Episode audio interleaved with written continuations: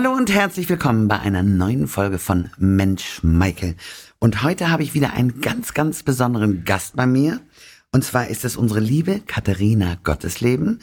Sie ist Model, Buchautorin, Fotografin, Ehefrau und Mutter. Hallo, liebe Katharina. Hallo, Maike. Ich freue mich sehr, dass du gekommen bist. Und ähm, ja, eigentlich möchte ich erstmal darüber reden, wie wir uns kennengelernt haben. Weißt du das noch? Ja, klar. Genau. Ich war bei einer Podiumsdiskussion im Frankfurter Hof, war das, glaube Ganz ich, genau. eingeladen zum Thema Schönheit, ja. Und du saßt im Publikum und danach haben wir äh, äh, gefühlt den ganzen Abend miteinander verbracht. Das stimmt. Ich war natürlich auf der einen Seite wahnsinnig fasziniert von deiner Schönheit. Auch natürlich, ähm, ja, weil du so natürlich schön bist. Und das haben halt die wenigsten Menschen. Oh. Und, ähm, und du hast natürlich auch da ein bisschen über dein Buch gesprochen bei dieser Podiumsdiskussion. Da kommen wir aber später drauf zurück. Und ich fand dich einfach einen ganz, ganz besonderen Typen. Und das hat mich sehr angesprochen. Und meistens ist es ja so, dass wenn Dinge passieren sollen, passieren sie. Und wir haben uns ja von der ersten Minute auch gut verstanden. Das stimmt, ja. Und das ist ja, man fühlt es, diese Vibes. Absolut. Du bist ja natürlich auch als Model auf den Laufstegen eigentlich Europa oder sogar weltweit unterwegs Weltweit, gewesen. ja. Naja, ja, schon international, ja. Wie, Gewesen. Wie bist, genau, gewesen, Gewesen, gewesen. ja. Du hast das ja, du hast ja, 38, ja. das macht aber nichts. Du hast ja immer noch eine irre Figur und du hast ja immer noch eine ganz, ganz schöne Ausstrahlung. Danke, danke. Aber ähm, sag mir doch mal ganz kurz, wie bist denn du überhaupt als Model entdeckt worden und wann bist du als Model entdeckt worden? Also, ähm, als ich 18 war, bin ich mal bei, bei einer ähm, eine Freundin von mir wollte zu einem Casting gehen. Vielleicht war das sogar mit 17, genau, mit 17 wollte meine Freundin zum, zum Casting gehen für, ich glaube, das war ein VW-Werbespot bei einer, bei so einer Castingagentur hier in Frankfurt und hat mich als Begleitung mitgenommen. Ich ahne es. Und äh, ja, da war, da wurden nur Statisten gesucht, ne? Ich wollte sie unterstützen und äh, dann bin ich halt mitgekommen und wurde dann halt mitgecastet und dach, dachte, ja gut, mache ich halt mal mit. Und dann bekam ich die Nachricht, dass ich dann äh, mitmachen könne. Sie hat es aber nicht bekommen und ich habe dann Nein gesagt. Ich mache das nicht. Ach, bist du süß. Ja, weil das einfach irgendwie für diesen Job wurden ja mehrere Leute gesucht und dann dachte ich, nö. Aber ich war in dieser Kartei dann und ähm, Punkt 18 bin ich geworden, als ich gefragt wurde von dieser Agentur, die mich dann in dieser Kartei hatte, ob ich bei einer äh, Modenschau mitlaufen möchte, einfach so aus Spaß. Das war im Schirncafé in Frankfurt damals. Schöne Location. Und genau, und da bin ich dann mitgelaufen und da hat mich dann der Carlos von East West Models angesprochen. Wahnsinn. Ja. Und äh, wie war das für dich? Hast du dann gleich sofort gesagt, ja klar, da bin ich dabei, Model werden wollte ich immer? Oder war das Neuland für dich? Ich habe den sogar, glaube ich, paar Wochen oder Monate vorher mal eine Bewerbung geschickt und habe nichts zurückbekommen, weil meine Fotos halt nicht gut genug waren anscheinend oder ich weiß es nicht. Ähm, und äh, der hat mich dann angesprochen und dann habe ich gesagt, äh, ja, ich habe euch aber eine Bewerbung geschickt. und die, die ist wohl untergegangen, ich weiß es nicht genau. Und dann ging das ziemlich schnell, hatte ich auch einen schnellen Einstieg so, hatte ziemlich, ja, nachdem ich das erste Shooting hatte für meine Setkarte, hatte ich dann ganz schnell meinen ersten Job für Neckermann. Und dann ging es auch schon los, ja. Das heißt, dann warst du in Deutschlands Katalogen unterwegs. Erstmal, ja, weil ich habe ja erstmal mein Abi gemacht, bevor ich dann international losgelegt habe. Und ist, ist das automatisch gekommen? Das heißt, ähm, so East-West Models hat dich eigentlich entdeckt und die haben dich dementsprechend auch gefördert oder wie ist Mhm. Ja. das gewesen? Ja, ja, die sind eine sehr, sehr gute Agentur, was Anfänger auch angeht. Also abgesehen davon sind sie auch so eine gute Agentur, aber ähm, die haben auch Verbindungen ins Ausland und die suchen dir quasi so dann über ihre Partneragentur äh, ein Plätzchen, wo du dann hingehen kannst und dann da arbeiten kannst. Ja, dann gehst du dann zu Castings und äh, hoffst auf Jobs und äh, es ist nicht so einfach, wie es wie es aussieht. Ja, War das eine schwere Zeit für dich oder hattest du da wirklich Freude? Hast du gesagt, wow, ich werde jetzt Model, so wie das ja oft der Traum ist eines äh, eines Mädchens, sag ich jetzt mal. Ähm, das ist ja, ich sag mal, eigentlich in in Deutschland, ne? Wenn du mal mit Jugendlichen sprichst, die werden ja alle nur noch Topmodel oder äh, Deutschland, ne, Deutschlands bester Sänger oder die sind dann Ja. bei The Voice, ja, und wollen alle nur berühmt werden. Ja. Dr. Google weiß alles und eigentlich, ähm, wo ich immer denke, okay, was hast du für einen Plan B in der Tasche? Hm, nicht wirklich viel. Ja, also ich habe äh, schon immer irgendwie da nebenbei studiert. Ich habe dann aber, muss ich sagen, mein erstes Studium dann abgebrochen, um wirklich äh, zu modeln, also hauptberuflich zu modeln, bis ich dann nebenbei wieder angefangen habe, weiter zu studieren mit was anderem. Ich habe dann Marketing studiert. Ähm, hab's auch fertig gemacht, aber ähm, das war nicht immer einfach, nee. Aber es ist schon ein cooler Job, der natürlich seine Höhen und Tiefen hat. Und wenn man ein reifer Mensch ist, was ich, glaube ich, äh, relativ war, auch schon mit 18. Das ist aber bei jedem unterschiedlich, dann kommt man da schon klar. Man muss halt auch Nein sagen können bei manchen Sachen. Hast du das? Hast du mal bei Jobs gesagt, nein, das mache ich nicht? Nicht unbedingt bei Jobs, sondern auch bei, den, bei dem ganzen Gehabe in dieser Branche, ja. Das ist du nicht ja, einfach. Das glaube ich dir. Und ich meine, Ja. du bist ja wahnsinnig bodenständig und ähm, doch, das bist du. Danke. Ja. Das, das bist du durch und durch. Und das ist etwas, was ich auch an dir so schätze. Weißt du, du ähm, bist nicht irgendwie, oh, ich war das Model schlechthin, man muss mich überall kennen, sondern du bist die Katharina und du bist, du strahlst so von innen aus dir heraus, weil du glücklich und zufrieden scheinst. Das ist mir immer aufgefallen. Das ist ganz lieb von dir und ich glaube, das ist auch ein sehr, sehr viel stärkerer Wert als diese äußere Schönheit und dieses Instagram, was halt dieser. Schein, äh, wo dann alles bearbeitet ist. Natürlich sind Modelbilder auch immer bearbeitet gewesen irgendwie in in Veröffentlichungen, aber das ist schon anders geworden mit den ganzen Filtern und dieses nach außen hin das Glückliche verkörpern und am Ende ist es ja gar nicht so, ne? Braucht man sich nur ein paar Profile anzuschauen. Du Versuch halt glücklich zu sein. Aber das bist du auch und das strahlst du auch aus. Ja, also das, das merkt man bin ich's ja. Das stimmt. Aber das ist ja für mich auch mal ein Riesenthema, diese Scheinwelten. Also lieber, wir leben alle mehr im Schein als im Sein. Ja. Und ich glaube auch, dass diese ganzen Social-Media-Kanäle da wahnsinnig viel ähm, dafür tun, Mhm. dass Menschen sich überhaupt nicht mehr wohlfühlen in ihren Körpern. Und Mhm. das Model-Business, da hast du es mit Sicherheit auch kennengelernt. Ne? Ich meine, da musste man ja auch immer so perfekt irgendwie in, einen, in so eine Maßtabelle passen, sage ich jetzt mal. Ja. Und ähm, das macht ja nicht immer glücklich. Ne? Nee. Das ist auch mit Sicherheit hart gewesen. Musstest du auch wirklich, diese 90, 60, 90, musste man das wirklich verkörpern? Ich hatte wirklich äh, fast 90, 60, 90. aber es war harte Arbeit, ja. Und man darf nicht vergessen, ähm, Models sind so um die 1,80. Ne? Ich bin ja auch 1, 1,78, 1,79 groß. Und dann diese Maße da zu halten, das kann man, wenn man jung ist, unter Umständen mit viel Sport und guter Ernährung.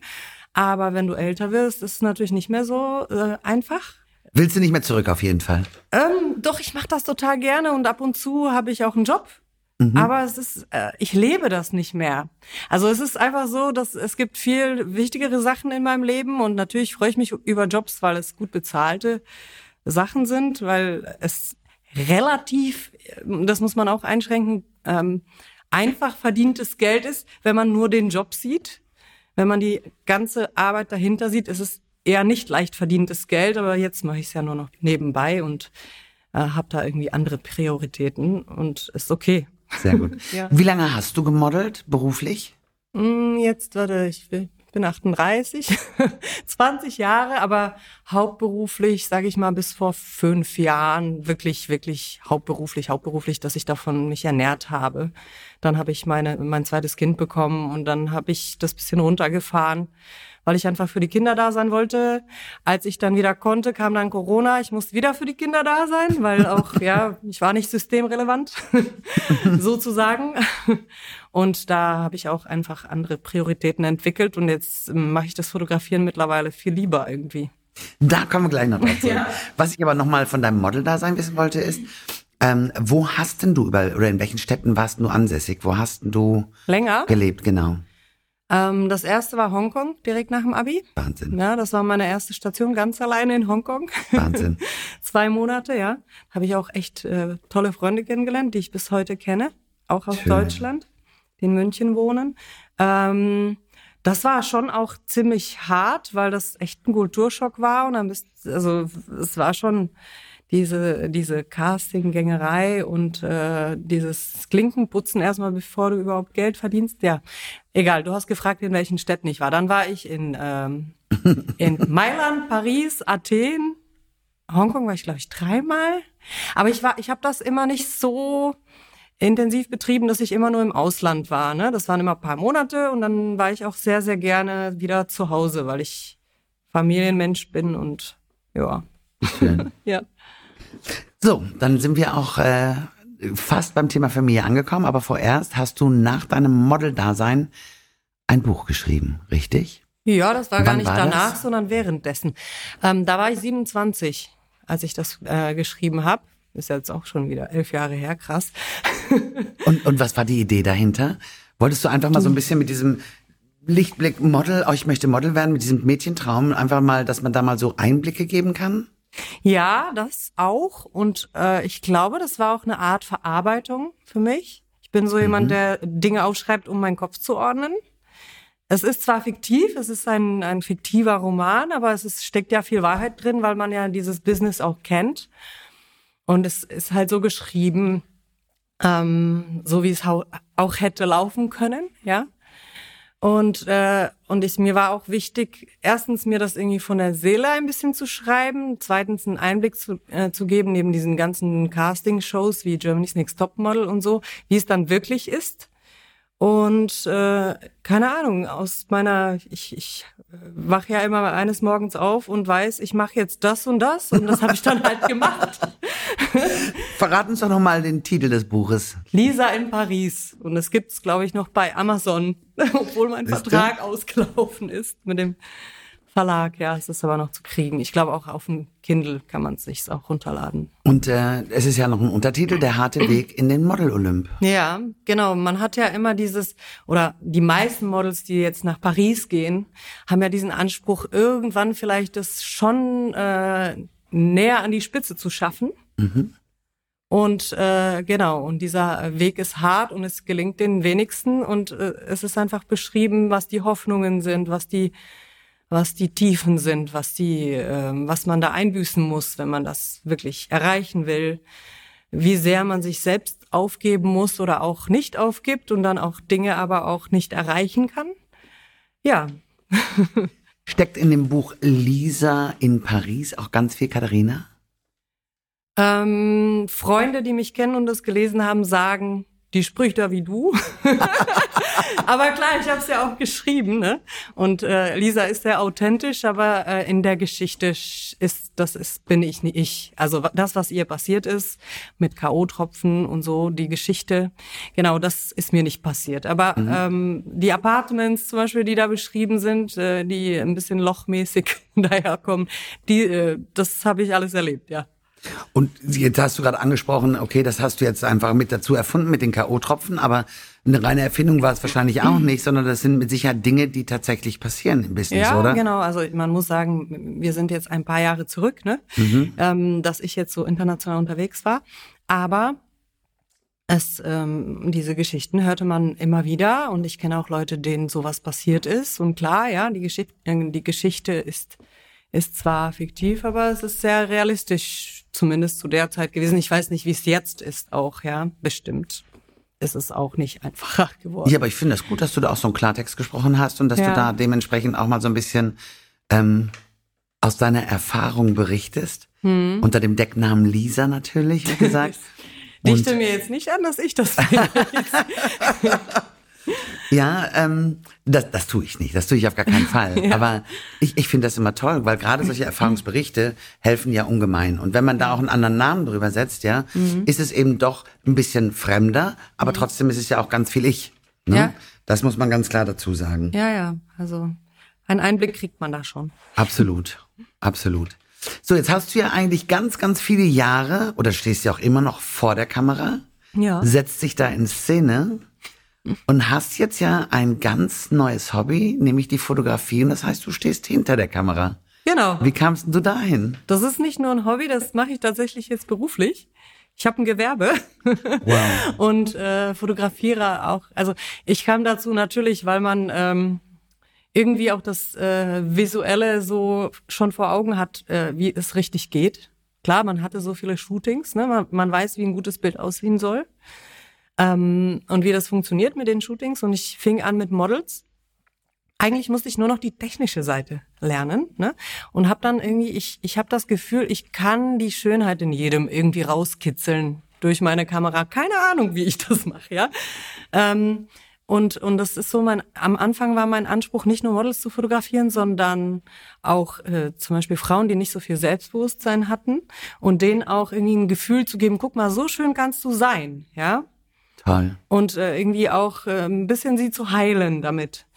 Und das hast du schön gesagt, jetzt kriege ich Gänsehaut. Ja, und, und mittlerweile bin ich aber bei Babys angelangt. Also ich bin tatsächlich neugeborenen Fotografin geworden. Ich bin auch dreimal die Woche in einem, äh, in einer Klinik, wo ich dann wirklich die ganz, ganz Kleinen fotografiere. Ja. Wie süß du bist. Ja, na, ich bin nicht süß. Doch, Das ist halt so schön, ja. Es ist so, so viel Freude und auch klar Hochzeiten, ne? Da kommen wir, der, der Link zu dir jetzt. Hochzeiten mache ich auch gerne, weil da glückliche Menschen sind. Ja. Das stimmt. Ich meine, jetzt muss man ja ein bisschen differenzieren. Ich meine, gerade das, was du gesagt hast, so mit den Frauen, das habe ich ja. Ja. auch jeden Tag. Ich sage immer, ich könnte meine Couchen besser verkaufen als Brautkleider momentan, weil mir die Leute immer nur sagen, was sie ganz schlecht an sich finden. Ich würde mir ja manchmal wünschen, dass mal einer reinkommt und sagt, oh Maike, das ist das Schönste, was ich an mir liebe und das hätte ich gerne betont. Ja, Ja. das würde es mir so einfach machen, weil es so, so positiv ist. Hast ja? du das nicht? Seltenst, selten, Echt? seltenst, ja. Wie schade. Ja, Ja. weil die Gesellschaft einfach ähm, nicht mehr mit dem glücklich ist, was sie hat, sondern man schaut immer nach dem, was man nicht hat. Und da sind wir wieder bei Social Media. Mhm. Genau. Da wird's Nicht nur vorgemacht. Social Media, einfach die Menschen, die suchen den Fehler. Warum? Ja. Ich habe es mir jetzt Total. abgewöhnt.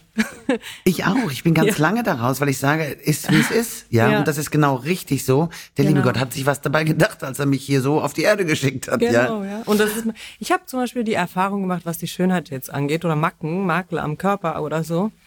Du bist ja, äh, genau, wie du sagst, die meisten Menschen sind einfach nie zufrieden, ja, und äh, streben irgendwas an, dass die 10 Kilo abnehmen, keine Ahnung. Sind die dann glücklicher in diesem Zustand? Meistens nicht, ja. Oh, ich habe es jetzt geschafft, dann wird das weggesteckt, dann gibt's Jojo-Effekt. Also irgendwie, hm, ich Total. war noch nie glücklicher, nur weil ich paar Kilo dünner war. Also Ich schon. Ja? Ich schon. Ja, ich schon. naja, gut.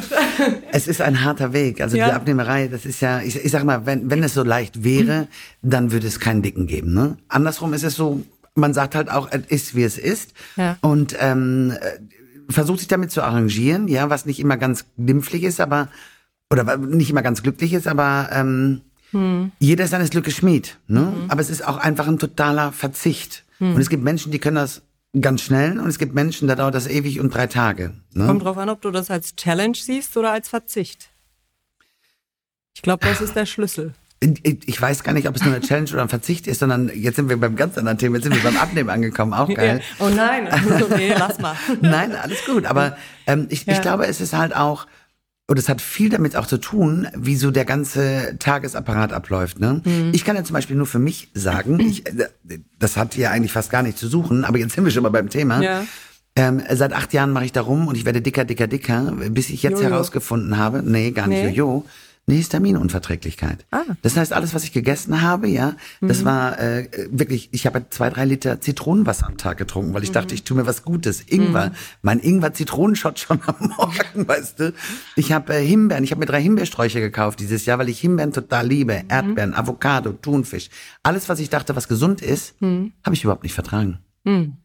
Ganz genau. So, und das heißt, ich habe mich eigentlich kontinuierlich vergiftet. Das sind auch so Dinge, da kommt Ja. man ja erstmal gar nicht drauf, Das ja. ist echt doof, ja. Und äh, ja gut, jetzt sind wir ja fast äh, im September 22 angekommen. Es ist tatsächlich so, ich habe in einer Woche anderthalb Kilo verloren, weil ich das nicht mehr zu mir führe. Ja, siehst du. Und ich fühle mich viel besser. Ja. Ja, klar, wenn du eine Unverträglichkeit hattest oder hast, ja. Absolut. Aber ähm, das ist, äh, also ich habe die Erfahrung gemacht, äh, im Moment ist es mir auch irgendwie fast egal. Natürlich passe ich auf, so, ja. Äh, was heißt ich, nee, ich passe nicht mehr auf. Aber klar, wenn die Waage jetzt krass ausschlägt nach oben, dann, dann tue ich was. Ich tue sowieso immer was, aber ähm, Je weniger man macht, desto mehr bleibt man bei seinem Idealgewicht, wo man sich eingependelt Richtig. hat. Und das ist nicht bei jedem gleich, dieses Idealgewicht. Richtig. Und vor allen Dingen ist es auch eine Kopfsache. Je Ja. mehr ich darüber nachdenke, desto dünner ich werden möchte, desto größer und dicker Ja? werde ich. Genau, also einfach lassen. Aber eigentlich ist das jetzt ein schöner schöner äh, Übergang. Also ich wollte noch mal darauf zurückkommen mit deiner Fotografie. Halt stopp. Ja, ich muss noch mal einschränken. Ja. Ähm, ich finde das ganz, ganz großartig. Du bist selber gewohnt, du bist eine Schönheit in Person. Na. Du siehst die Schönheit auch in anderen Menschen, hältst das visuell wahr. So mache ich das ja auch mit meinen Kleidern. Ja, genau. Das ist auch Wir machen ähm, eigentlich das Gleiche. total. Und das Ja. macht so viel Gänsehaut. Ja. Und jetzt gehst du halt auf etwas, was noch so ganz zart, so ganz sauber, Rein. so rein ist. Genau. Und Wir sind äh, rein, ja. Das sind noch neue Menschen, die irgendwie äh, aus einer anderen Welt kommen, ja? Hat man Gefühl. Absolut. Das ist, spürst du noch. Absolut. Und das Ja. ist natürlich auch etwas, was so ganz zauberhaft ist. Ja. Ich glaube, es gibt kein größeres Wunder wie ein neugeborenes Menschenkind. Ja. Ähm, äh, mir ging das immer so bei meinen Kindern, dass ich immer geguckt habe, das sind die Ohren, das sind die Finger. Ich habe alles immer gezählt und Ja. geguckt und habe, das gibt's doch gar nicht, dass da sowas rauskommt. Die sind perfekt. Absolut. Ja. Und das ist aber auch eine schöne Überleitung jetzt, nämlich, du bist ja auch nicht nur Model, du bist nicht nur Buchautorin, du bist nicht nur Fotografin jetzt hauptberuflich, sondern du bist auch Mama und Ehefrau. Ja, das bin ich auch. So, und äh, wie hast du das alles unter einen Hut gebracht? Weiß nicht, also Kinder wollte ich immer haben. Und das ist, die sind sowieso meine Priorität. Ähm, Ich habe auch das Internationale dann, also dieses äh, krasse Reisen dann sein lassen mit meinem Sohn. Der ist ja schon 13, da war ich also Ende 24, als er kam. Und vorher war eigentlich meine größere Karriere als nachher, ja, aber die musste ich also bis 24 geschafft haben, irgendwie rückwirkend. Ähm, pff, ich habe einfach, also ich, ich, eigentlich halte ich mir nicht zu viele Sachen auf einmal auf, sondern ich ähm, mache einfach äh, das, was mir kommt.